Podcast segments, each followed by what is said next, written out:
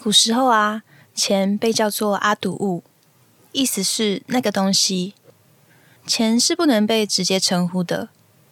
我们每个人都想要变有钱，但又总是不敢谈钱，不愿意学习和钱有关的知识。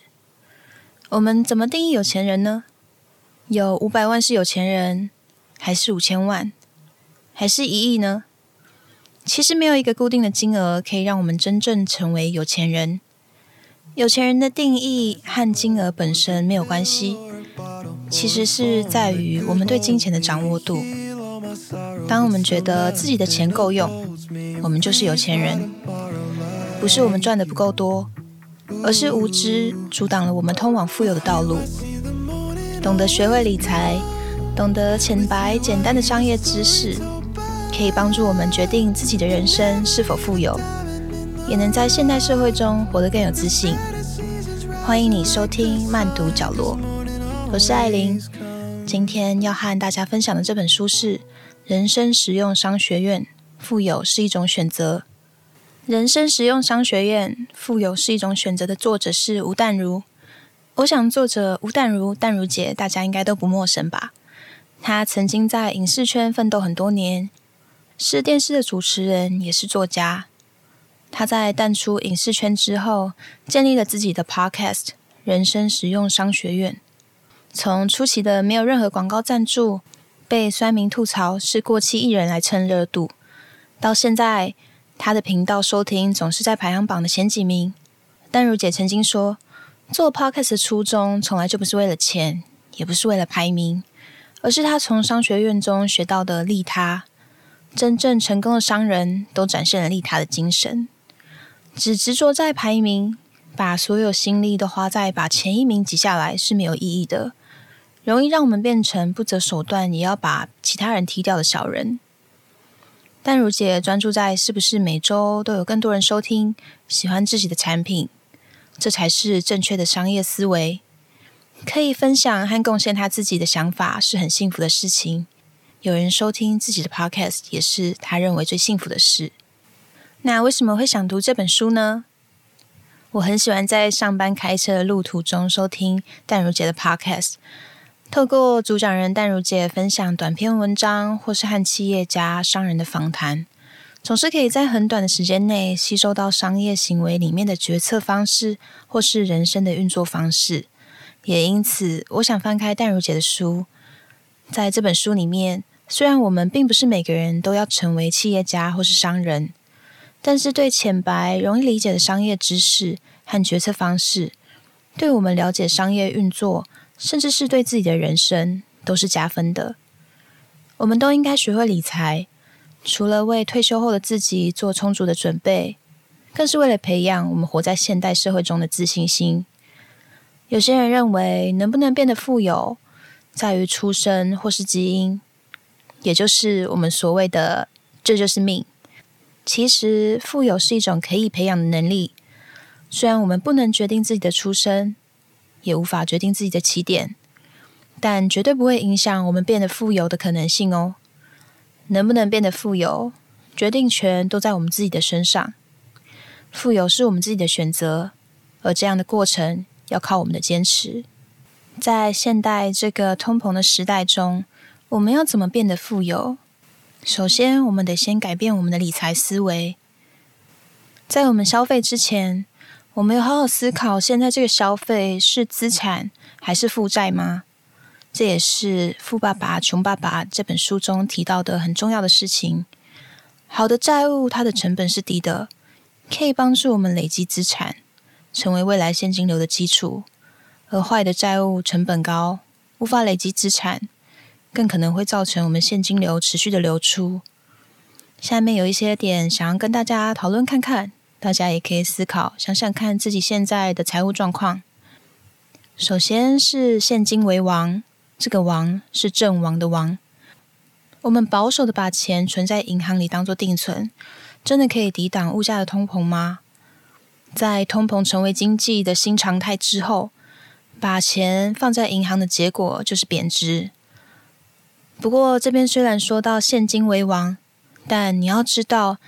你身上有的现金要可以让自己存活一年，这也是紧急预备金的概念。在生活上，我们必须要保有一定的现金流动性，才能让我们好好的生活、好好的工作，也能好好的投资。那现在我们很多人都知道，或多或少都要投资理财，但说到投资，问题就来了。我不知道投资什么，我觉得投资好难，又或者是我觉得投资要的本金需求太高了，太多原因让我们不敢投资。但大家的钱都是省下来的，绝对不是从天而降。其实说到底，可能只是因为我们真的太懒了，不愿意自己接触理财。甚至是宁可相信别人，把钱交到别人手上做投资。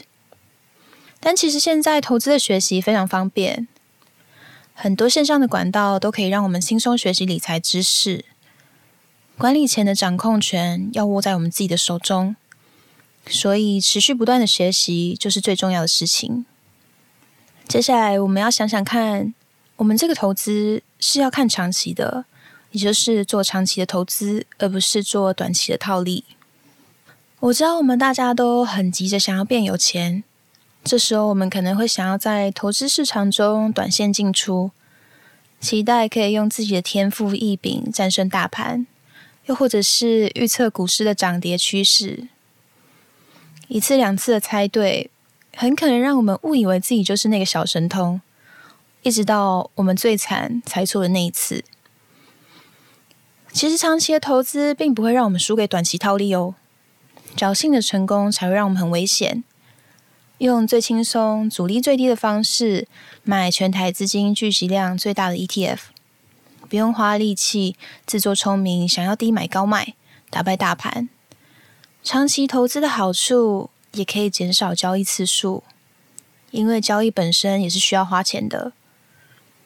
这边有一个例子也想跟大家分享。在《致富心态》这本书里面有分享到一个实验，它是假设从一九零零年到二零一九年，每个月都省下一一美元，会发生什么事情？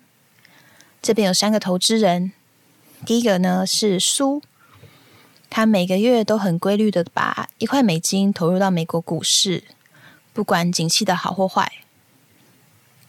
而第二个人是吉姆，他了解经济是否衰退。也是一个很擅长躲避灾难的人，在经济还没有步入衰退的期间，他每一个月会把一块美金投入到股市；在经济衰退的时候，他会卖光所有的持股，然后每月省下来的一块美金，等到之后经济看起来复苏了，他就会把资金再度投入市场。而最后一个人呢，是汤姆，他在经济状况还 OK 的时候，每个月会投资一美元。但和一般人一样，会在经济衰退几个月后就吓到退出市场，卖光他所有的持股，然后又花了一段时间才找回他的信心。在这个故事里面是用六个月来做计算，然后他就会重返股市，重新开始他的规律投资。随着时间过去，你们猜猜这三个投资人谁会最有钱？最后的答案是苏。也就是第一位投资人，第一位规律投资的苏，他可是大获全胜。再来要跟大家分享到的是，在利率偏低的时候，适当的举债比无债一身轻还要来得好。有时候我们以为有钱人他可能最会赚钱，也最会存钱，但事实上，有钱人他最擅长的事情，很有可能也是借钱还有花钱。包含花在投资、买资产，或是开创新公司。有钱人他会评估自己的财务杠杆是否健全，只要有机会借得到钱，在利息比能赚到的钱还少的状况下，会勇于借钱用来投资。有时候我们会和身边的人讨论到，究竟要不要买房？房子那么贵，尤其是在台北市，怎么可能买得起嘞？这也是我的心声。买房的确是需要一笔头期款，无论是你自己存到的，又或者是家人帮你的赞助。不过，如果头期款还没有存到，那现阶段当然是别买房喽，先存股。买房子的好处的确是可以抗通膨，因为我们的薪水涨幅绝对追不上房子的涨幅，很现实，但也是事实。有了房子，在财务上，我们是进可攻，退可守。最坏的情况可以卖掉房子，卖掉之后清偿贷款，可能还有机会留下一笔现金，而且银行也比较愿意借钱给有房子的人。我觉得拥有自己的房子，更重要的是，也是在租房或是原生家庭中没有办法得到的，那就是没有办法被剥夺的隐私感还有安全感。这也是我想要拥有属于自己房子的原因。谈完了几个重要的理财思维，接下来要和大家分享在书里面淡如姐提到的心态面的部分，也就是我们必须要消化负面的讯号。才能拥有乐观的脑袋，那也才是我们真正的财富。我们都知道煤炭和钻石的元素很接近，但价值却是天差地远。其实这样的差别啊，在于钻石它可以熬过千万年的高温还有压力，所以才能成就它不菲的价值。而煤炭的硬度完全没有办法和钻石相比，在经过火烧之后，只能释放热能。提供我们做使用，这是管理学中的黑钻定律 （Black Diamond Law），就是在告诉我们一个人能不能成功，是不是能成为人才，在于面对压力后的能力，以及是否能够进而调整自己的方向。我们一个人的学历和经历当然是很重要，但再厉害、再优秀的人，如果无法处理压力，处理社会带给自己的负面讯号，很可能就只能成为煤炭而已。从黑钻定律的概念里面，想要提升自己人生的成功率，除了要消化社会给我们带来的负面讯号，还要深入挖掘自己真正的才能。这边和大家分享美国大联盟顶尖投手大谷翔平的例子。大家都知道他是出了名的二刀流。不管是进攻还是防守都非常出色，是少数可投可打的出色球员。曾经，他也因为坚持自己要会投也要会打，遭到很多球界的专家嘲笑，被认为啊，这在职棒里面根本就行不通。但大谷他向全世界证明他是对的，他遮蔽了社会给予他的负面杂讯，相信自己的能力，并坚持做到。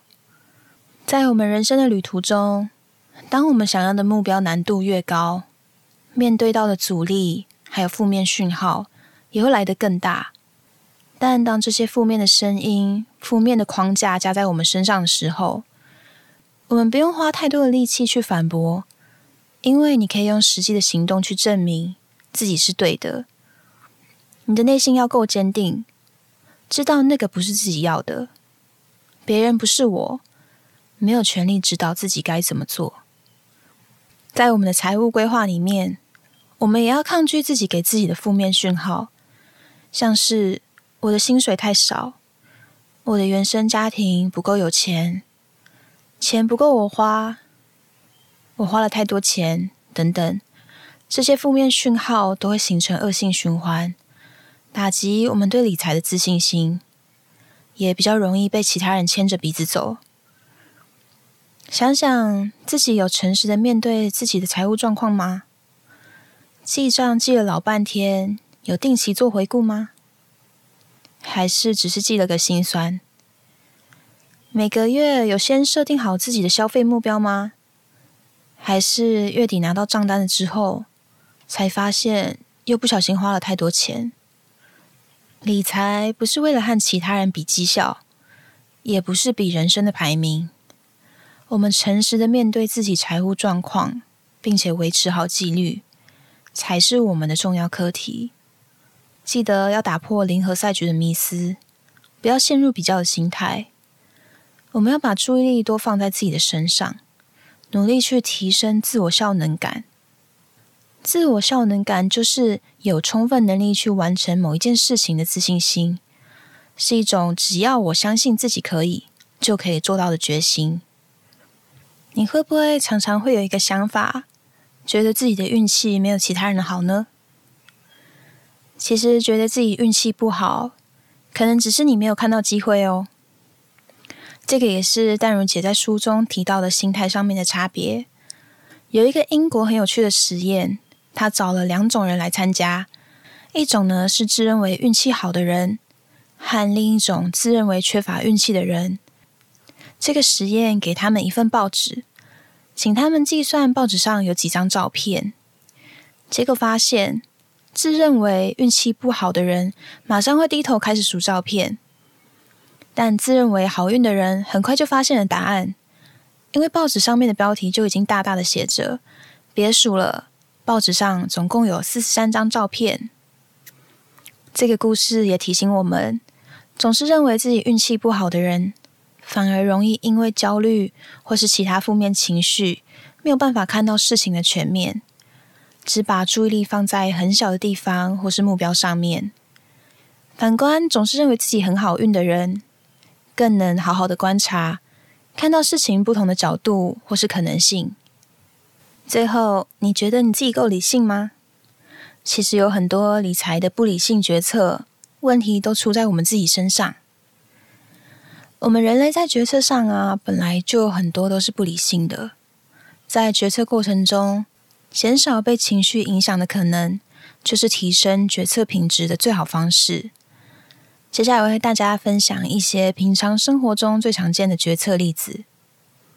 第一个呢，就是定期定额购买 ETF。